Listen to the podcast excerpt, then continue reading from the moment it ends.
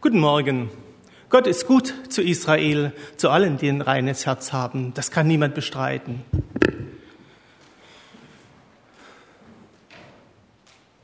Ich aber, ich wäre beinahe gestrauchelt. Es fehlte nicht viel und ich wäre zu Fall gekommen, denn ich beneidete die überheblichen Menschen. Ihnen geht es so gut, obwohl Gott ihnen gleichgültig ist. Ihr Leben lang haben sie keine Schmerzen. Sie strotzen vor Gesundheit und Kraft. Sie müssen sich nicht ablagen wie andere Menschen. Ähm, und die täglichen Sorgen, die sind ihnen ganz und gar fremd. Wie ein Schmuckstück tragen sie ihren Stolz zur Schau. Ja, sie prahlen sogar mit ihren Gewalttaten. In ihren feisten Gesichtern, da spiegelt sich die Bosheit ihres Herzens wider. Mit Verachtung schauen sie auf andere herab und verhöhnen sie. Mit zynischen Worten setzen sie jeden unter Druck. Sie tun, als kämen ihre Worte vom Himmel. Sie meinen, ihre Sprüche seien für die ganze Menschheit wichtig. Darum läuft sogar Gottes Volk ihnen nach. Gierig saugt es ihre Worte auf wie frisches Wasser. Denn diese eingebildeten Leute, die sagen, Gott kümmert sich um nichts, wie sollte er denn auch? Er thront weit oben und weiß nicht, was sich hier unten abspielt. Selbstsicher und sorglos leben sie in den Tag hinein. Ihr Vermögen und ihre Macht werden immer größer. War es denn umsonst, dass ich mir ein reines Gewissen bewahrte und mir nie etwas zu Schulden kommen ließ? Jeder Tag wird mir zur Qual. Eine Strafe ist das schon früh am Morgen. Aber hätte ich mir vorgenommen, genauso vermessen zu reden wie Sie, dann hätte ich dein ganzes Volk verraten. Also versuchte ich zu begreifen, warum es den Gottlosen gut und dem Frommen schlecht geht. Aber es war viel zu schwer für mich. Schließlich ging ich in dein Heiligtum und dort wurde mir auf einmal klar, entscheidend ist, wie ihr Leben endet. Du stellst sie auf schlüpfrigen Boden und wirst sie ins Verderben stürzen. Ganz plötzlich wird sie das Entsetzen packen. Sie werden ein Ende mit Schrecken nehmen. Wie ein Traum beim Erwachen verschwinden. So vergehen sie, wenn du dich erhebst, Herr. Als ich verbittert war und mich vor Kummer verzehrte, da war ich dumm wie ein Stück Vieh. Ich hatte nichts begriffen. Jetzt bleibe ich immer bei dir. Du hältst mich bei deiner Hand. Du führst mich nach deinem Plan, nimmst mich am Ende in Ehren auf. Ah, wenn ich nur dich habe, dann bedeuten Himmel und Erde mir nichts. Selbst wenn meine Kräfte schwinden und ich umkomme, bist du, Gott, doch allzeit meine Stärke. Ja, du bist alles, was ich brauche. Eins ist sicher, wer dich ablehnt, der wird zugrunde gehen. Du vernichtest jeden, der dir die Treue bricht. Ich aber darf dir immer nahe sein. Das ist mein ganzes Glück. Dir vertraue ich, Herr. Mein Gott, von deinen großen Taten will ich allein erzählen. Was wir gerade eben gehört haben, das ist unser heutiger Predigtext, der Psalm 73. Kennen wir das? Da führen wir den ganzen Tag ein anständiges Leben, naja, oder versuchen es zumindest. Und trotzdem sind wir nur zweiter Sieger. Oder noch schlimmer, uns trifft ein Schicksalsschlag und andere Menschen, die alles tun, was Gott verboten hat, haben Erfolg und Ansehen. Wir glauben doch an Gott und wir folgen ihm nach. Und trotzdem sind wir der Verlierer. Wir haben doch erzählt, wie toll es ist, Gott zu kennen. Und dann erleben wir, wie wir nur müde belächelt werden. Andere sind schöner, reicher, beliebter. Ja, oder ist es vielleicht genau umgekehrt? Es geht uns gut, sehr gut sogar. Und es ist doch klar, warum. Wir sind schließlich die Guten. Wir haben den rechten Glauben. Und darum schüttet Gott seinen Segen in Fülle über uns aus. Das haben wir uns ja schließlich auch verdient. Natürlich nicht durch gute Werke, aber nun doch durch den genau richtigen Glauben. Diesen Weg muss man gehen, dann wird alles gut. An der Stelle stellt sich jetzt die Frage, naja, wie ist es denn tatsächlich? Und was sagt der Psalm dazu? Asaf, der Psalmbeter, ist gesellschaftlich auf der Verliererseite. Seine bissigen Sprüche über den äh, Gottlosen, die zeigen echte Not. Bei seinem Kommentar über den übergewichtigen Gegenspieler, da geht es nicht um ein Schönheitsideal im heutigen Sinne. Wenn Asaf sagt, in ihren feisten Gesichtern spiegelt sich die Bosheit ihres Herzens wider, dann meint er damit ein himmelschreiendes Unrecht. Das ist echt gemein. Dieser hirnlose Schwätzer, der kann sich jeden Tag satt essen, ich aber nicht. Not, die an die Substanz geht, das ist der Ausgangspunkt dieses Psalms. Und trotzdem, nach all diesen Klagen, kommt Asaf zu dem Schluss, dass er ein Leben in der Beziehung mit Gott nicht eintauschen will, nicht um allen Luxusen der Welt, das ist es nicht wert. Asafs Resümee ist, du führst mich nach deinem Plan und nimmst mich am Ende in Ehren auf. Herr, wenn ich nur dich habe, bedeuten Himmel und Erde mir nichts. Selbst wenn meine Kräfte schwinden und ich umkomme, so bist du Gott, doch allzeit meine Stärke. Ja, du bist alles, was ich brauche. Eins ist sicher, wer dich ablehnt, wird zugrunde gehen. Du vernichtest jeden, der dir die Treue bricht. Ich aber darf dir immer nahe sein. Das ist mein ganzes Glück. Damit stellt sich für uns die Frage, wie kommt Asaf zu so einer Einstellung? Was bewegt ihn, so zu denken? Der Psalm beantwortet diese Frage nicht vollständig. Ich sehe aber im Neuen Testament bei den Aposteln und Jüngern eine ähnliche Haltung. Menschen, die Gott begegnet sind, die haben neue Prioritäten. Das bisherige Leben ist noch da, aber sie haben eine neue Unabhängigkeit bekommen. Paulus formuliert es zum Beispiel im Philipperbrief in Kapitel 4. Denn ich habe gelernt, mich in jeder Lage zurechtzufinden. Ich weiß Entbehrungen zu ertragen, ich kann im Überfluss leben. In jedes und alles bin ich eingeweiht. In Sattsein und Hungern, Überfluss und Entbehrung. Alles vermag ich durch den, der mich verstärkt. Damit wir uns jetzt hier an dieser Stelle richtig verstehen. Es geht hier nicht darum, weltfromm zu werden. Geld und Ansehen, die machen immer noch Spaß, ja. Und Leid und Not tun immer noch weh. Die Frage ist aber, kann ich mich freuen, weil ich durch Geld Ansehen oder schöne Dinge irgendwas Angenehmes erlebe? Oder bin ich so süchtig nach Geld und Ansehen, dass ich davon abhängig bin, dass das mein ganzes Leben bestimmt? Der entscheidende Unterschied äh, besteht also darin, ob diese Dinge und Lebensumstände uns dienen oder ob wir den Umständen unterworfen und von ihnen abhängig sind.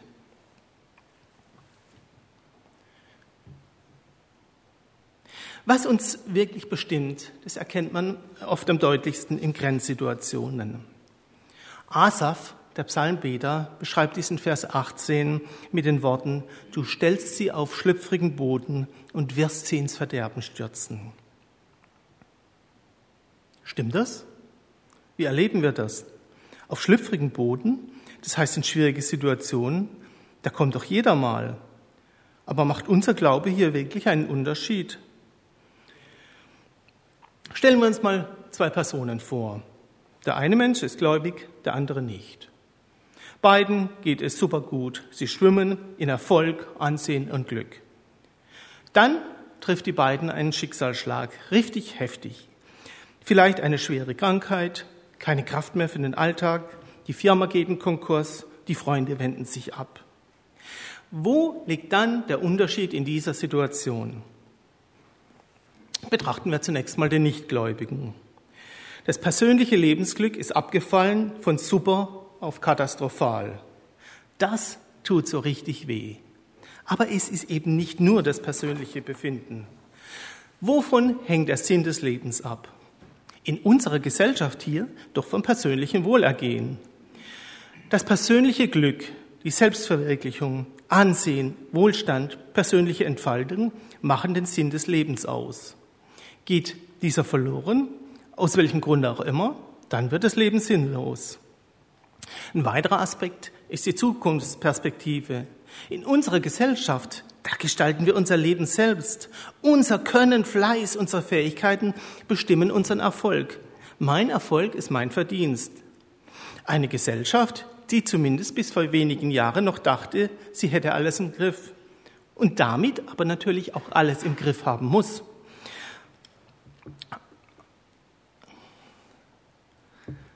Ähm, umgekehrt jedoch, bin ich am Ende meiner Kräfte, wie soll ich denn dann aus der Misere wieder herauskommen?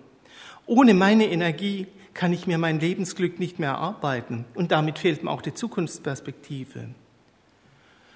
Das bedeutet also, für einen Menschen ohne Gott ist der Sinn des Lebens, das persönliche Glück oder das Streben nach einem Ziel, das wichtig erscheint. Der Weg dorthin ist die eigene Kraft. Und solange beides vorhanden ist, kann er sehr erfolgreich sein und sich anderen überlegen fühlen. Es besteht damit aber auch eine Abhängigkeit von beiden. Gehen Kraft und Glück jedoch verloren, dann geht auch der Lebenssinn verloren und auch die Fähigkeit, diesen wieder zu finden. Das heißt, es gibt keinen Haltepunkt außerhalb des eigenen Lebens und Befindens, der dann noch eine Basis bietet. Betrachten wir nun den Gläubigen. Die Ausgangssituation ist erstmal die gleiche. Das persönliche Lebensglück ist abgefallen von super auf katastrophal. Das tut total weh. Das fühlt sich richtig schlimm an, überhaupt keine Frage. Aber trotzdem gibt es Unterschiede. Wovon hängt der Sinn des Lebens ab? Ich bin Gottes geliebtes Kind. Sein Ja zu uns hat uns in diese Welt gesetzt. Leistungsfähigkeit, Ansehen, Reichtum oder ähnliches sind schön, aber sie haben auf den Sinn meines Lebens keinen Einfluss. Anders ausgedrückt, im Hinblick auf das, den Sinn meines Lebens bin ich als Christ unabhängig, frei und unabhängig von äußeren Einflüssen. In der Praxis ist es dann ein gewaltiger Unterschied. Es bedeutet, es gibt keine Situation auf dieser Welt, in der mein Leben als Christ sinnlos oder hoffnungslos wird. Das ist unabhängig von meinen Fähigkeiten und unabhängig von der äußeren Situation. Immer bin ich äh, Kind Gottes, egal was passiert. Auch dann, wenn meine Kräfte schwinden, dann, wenn alles verloren ist, dann hat mein Leben immer noch Sinn. Und dann hat mein Leben auch immer noch einen Plan. Ich bin gewollt, ich bin nicht allein gelassen. Ich habe damit eben diesen Haltepunkt, der unabhängig von meiner Kraft und meiner Lebenssituation ist. Ich habe einen Ausgangspunkt, der mir nach der Niederlage wieder Halt gibt und mich wieder aufstehen lässt. Das ist einfach ein gewaltiger Unterschied. Wir leben in einer Welt, die sich von Gott getrennt hat.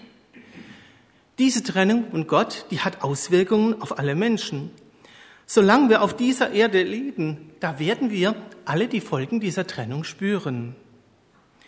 Die irdische Welt, in der wir hier leben, die ist einfach nicht identisch mit Gottes Reich.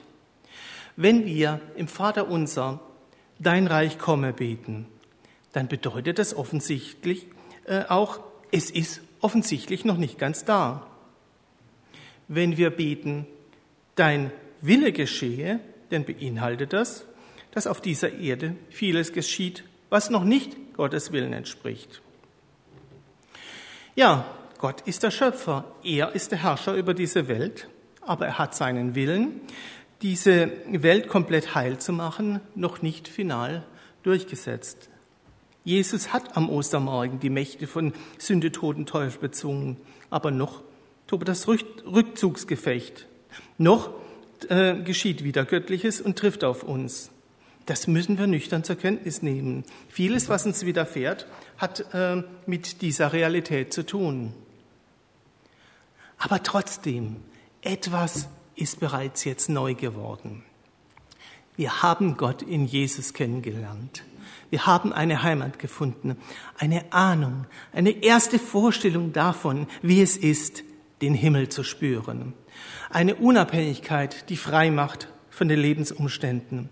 Eine Unabhängigkeit, die frei macht und die neue Kraft gibt, wenn mein Leben in der Sackgasse steckt.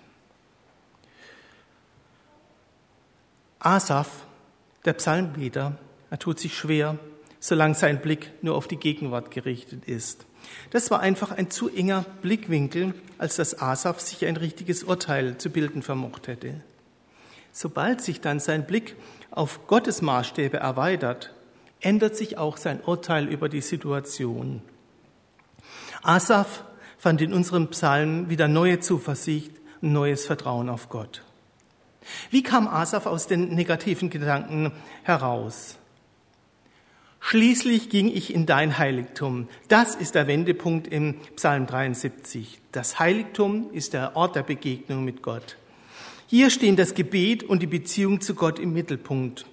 Alles andere tritt in den Hintergrund. Hier bekommt Asaf wieder Klarheit und Ruhe. Bei uns ist es nicht anders. Auch wenn wir jetzt den Tempel nicht als Ort der Begegnung mit Gott haben, so haben wir doch die gleichen Möglichkeiten in der persönlichen Stille, vor Gott zu kommen und ihn neu zu finden. Das kann zu Hause sein, vielleicht in einer persönlichen Gebetsecke oder auch auf einem Spaziergang. Ich persönlich finde es zum Beispiel sehr eindrucksvoll, am Abend draußen zu beten, unter einem weiten Sternenhimmel, wo ich mein Leben und die Größe Gottes wieder in die richtigen Maßstäbe einordnen kann. Und dann dürfen wir diese Zusage aus Jesaja 41 wieder spüren. Fürchte dich nicht, ich bin mit dir. Weiche nicht, ich bin dein Gott. Ich stärke dich, ich helfe dir auch. Ich halte dich durch die rechte Hand meiner Gerechtigkeit. Diese Zusage gilt für uns und sie dürfen, wir dürfen sie für uns in Anspruch nehmen. Die Zusage Gottes, ich bin mit dir, ich weiche nicht, ich stärke dich, ist keine optimistische Autosuggestion. Nein, es ist die Beschreibung von Fakten. Die Begegnung mit Gott, die macht für uns Christen den Unterschied. Das ist wirklich unsere Kraftquelle. In der Begegnung mit Gott, da erfahren wir, wen wir wirklich gehören. Ja, Herr, du allein, du bist unsere Zuversicht und unsere Kraft. Du allein bist der Herrscher des Universums. Deine Herrlichkeit überstrahlt den Himmel. Die Erde ist wie ein Staubkorn vor deinem Thron. Und in Ewigkeit bist du allein der Heilige, der Allmächtigstaub, der Höchste. Vor deinem Angesicht fällt die Schöpfung in den Staub. Die Galaxien beben vor deiner Macht. Der Herr aller Zeiten, der immer war und immer sein wird, bist du Allmächtiger. Dein Name ist größer als der Himmel. Dein Wort lässt Berge fallen und Sterne verglühen. Vor deinem Thron fallen die Mächtigen nieder. Alle Wesen in dieser und jener Welt beugen sich vor dir, Höchster. Zu dir, Herr, dürfen wir kommen. In deiner Nähe finden wir Trost und Zuversicht. Deine Treue gibt unserem Leben Halt, wenn uns alle verlassen haben. Du bist unsere Kraft, unsere Freude, der feste Boden unter unseren Füßen, die Hoffnung in unserer Not. Du bist unsere Hilfe in jeder Situation. Du bist unsere Zukunft und unser Schutz.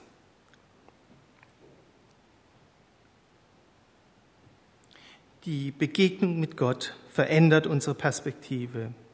Sie macht den Blick weit, zeigt uns, was wirklich wichtig ist. Natürlich gehört das Gebet in der Gemeinschaft genauso dazu.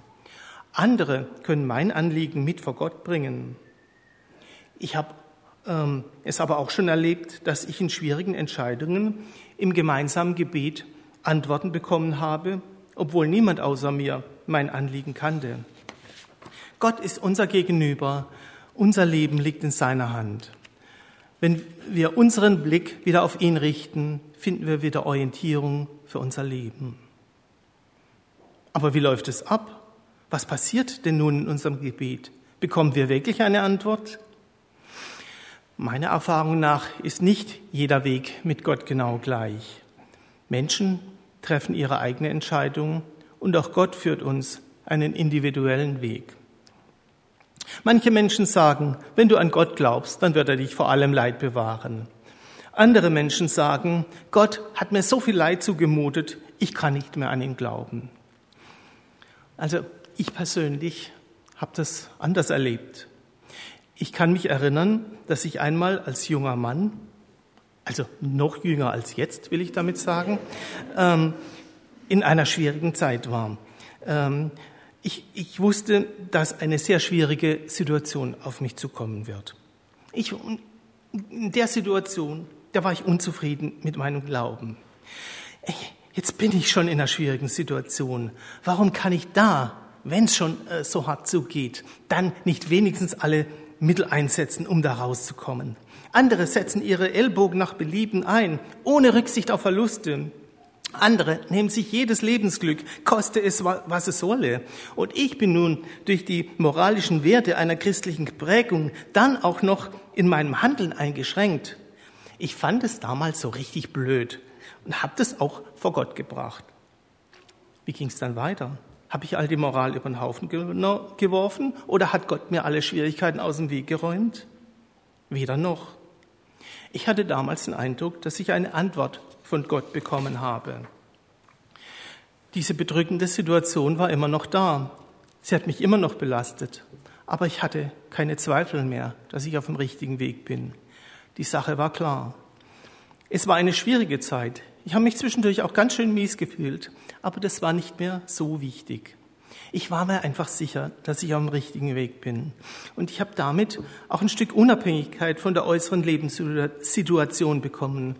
Und das hat mich durchgetragen.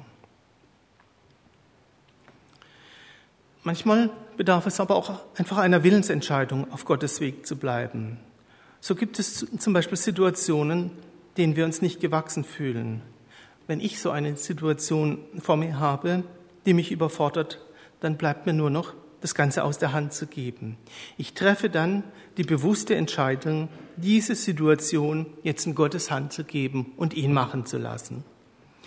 Das ist nicht immer ganz einfach, denn manchmal geht es uns so wie Asaf. Wir sehen, dass es anderen besser geht, obwohl sie Gott nicht kennen oder ihn sogar ablehnen. Asaf war zeitweise sogar neidisch auf die Mitmenschen, die reich und angesehen sind. Und ich denke, wir können das heute immer noch ganz gut nachvollziehen. In unserer Gesellschaft hier, das sind diejenigen angesehen, die viel Leistung bringen oder zumindest so tun, als ob, weil sie sich gut darstellen können. Vor Gott ist es anders. Gott sieht die, die ihn im Herzen tragen, unabhängig davon, was nach außen sichtbar ist. Wie viele Menschen gibt es denn, die sich in den Vordergrund stellen, weil sie erklären können, wie auf dieser Welt alles besser wird? Nur leider merken wir eben nichts von ihrer besseren Welt. Aber die wahren Veränderungen, die geschehen doch oft im Stillen, ganz unscheinbar von Personen, die nicht im Rampenlicht stehen. Glaubt ihr mir das nicht? Na, dann wartet mal ab. Wenn uns der Seniorenkreis bietet, dann weiß aber der Teufel, wo der Hammer hängt. So ist es eben nicht äh, immer das äußerlich Sichtbare, das in dieser Welt Gutes schafft, sondern die Verbindung zu Gott, die auf dieser Welt sein Wirken erbittet und entfaltet. Und so leben auch wir mit diesem Widerspruch zwischen dem Äußerlichen, was den Menschen vor Augen ist und was uns so beeindruckt, und dem, was uns frei macht von der Abhängigkeit von Äußerlichkeiten, was unserem Menschsein echte Substanz gibt. Asaf, der Psalmbeter, der hat auch mit diesem Zwiespalt zu kämpfen. Er sieht, dass es anderen, die nicht glauben, besser geht. Dennoch hält er fest an Gott und seinem Glauben. Warum? Warum tut er das? Er ist nicht allein mit seiner Haltung. Es gibt viele Personen in der Bibel, die das bezeugen. Für mich sind die Jünger Jesu hier der Maßstab geworden, der mir wichtig ist. Die Jünger Jesu erlebten viele Höhen und Tiefen. Sie fanden der Gemeinde viele neue Freunde und erlebten gleichzeitig von außen Hass und Verfolgung. Einige der Apostel waren berühmt und hätten die Situation ausnutzen können. Aber darum ging es nicht mehr. Inmitten einer Gesellschaft, in der Macht und Geld im Vordergrund stehen, waren die Maßstäbe dieser Welt plötzlich in den Hintergrund getreten. Warum? Weil sie Jesus begegnet sind. Sie haben die Beziehung zu Gott selbst erlebt. Sie haben Erfahrung, was Erlösung bedeutet. Das hat sie geprägt und verändert, ähm, so verändert, dass es ihr Leben bestimmt hat. Armut und Reichtum waren weiter da, haben auch Leid und Freude gebracht, aber es war nicht mehr so wichtig. Sie konnten sicher, sicher noch an schönen Dingen freuen, aber sie hatten eine Unabhängigkeit, die sie frei gemacht hat. Sie hatten den Himmel gespürt, sie hatten Gott selbst erlebt. Sie mussten nicht mehr auf den Himmel warten, sie konnten hier schon das neue Leben unter der Führung Gottes, das hier schon leben. Aber aber wenn wir nun Gott kennen, wenn wir dieses neue Leben hier schon haben, warum behütet uns Gott dann nicht vor allen Problemen? Denn immerhin, wir sind doch die Guten, dann müsste er uns doch vor dem Leid bewahren. Oder anders gefragt, ja, warum denn ausgerechnet ich? Hat Gott sich von mir abgewandt? Es gäbe doch sicher stärkere Menschen, die so eine Situation besser aushalten als ich. Was soll denn das Ganze?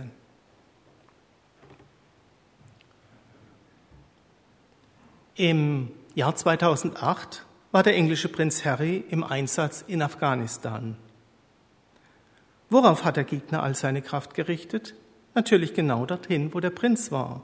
Kugelmagnet wurde er von seinen Kameraden genannt. Und wir sind nun geistlich gesehen in einer ähnlichen Situation. Wir sind ebenfalls Kinder des Königs, wenn auch nicht die von Charles III. Aber geistlich gesehen sind wir auf jeden Fall Königskinder. Wen wundert es dann also, dass mancher geistliche Angriff nun genau auf uns kommt? Das wäre nur logisch. Dabei geht es nicht unbedingt nur um theologische Auseinandersetzungen. Wir leben als Christen im Alltag. Unser geistliches Leben findet in den normalen Alltagssituationen statt. Und es beschränkt sich keineswegs nur auf reine Glaubensthemen. Somit können wir auch als Christen in schweren Herausforderungen stehen, die uns an unsere Grenzen bringen.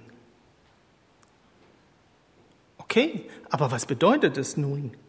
Erleben wir nun Anfechtungen, weil wir Christen sind?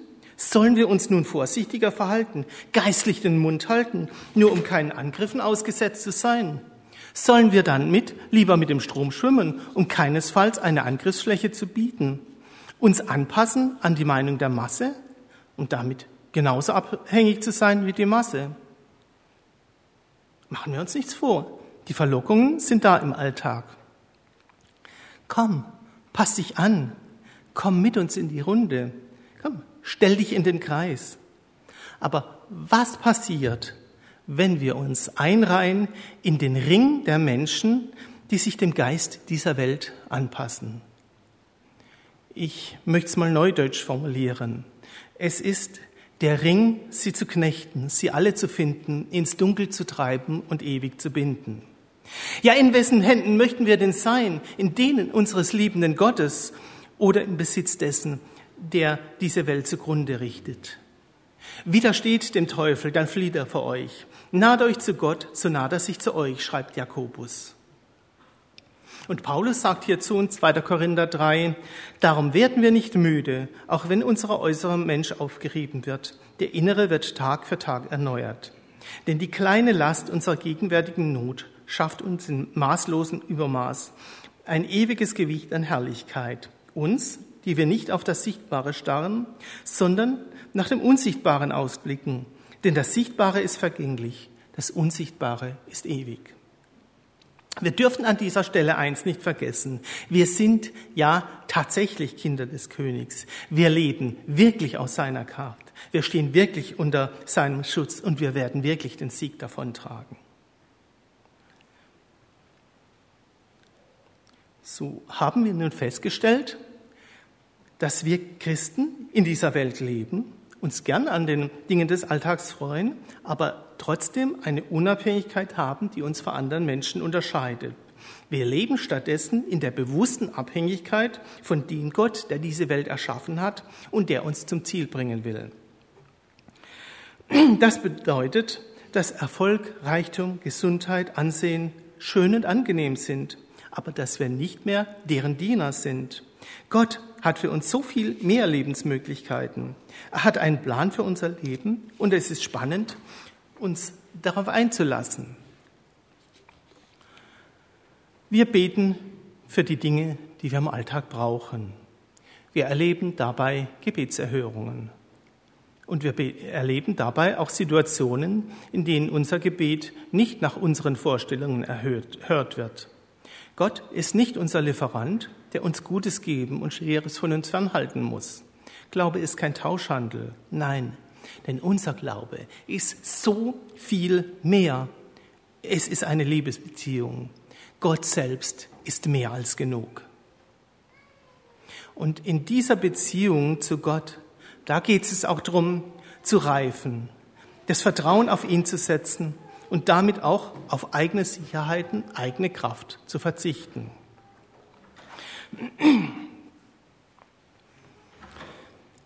Ich bin gläubig aufgewachsen, aber irgendwann, da kommt einfach der Zeitpunkt, an dem man seine eigene Entscheidung treffen muss für ein Leben mit Gott.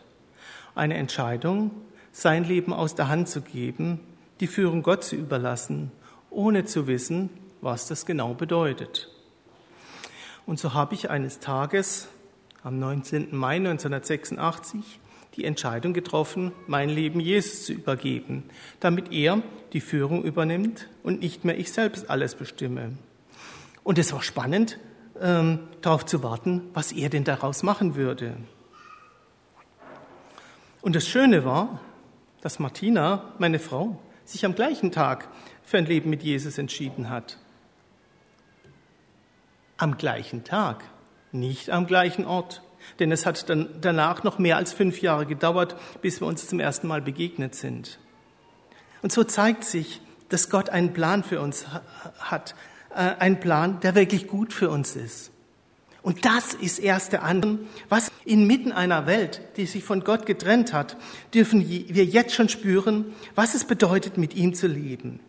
Was für eine Perspektive ist das, eines Tages ihn selbst zu sehen, ohne die Einschränkungen einer gefallenen Welt.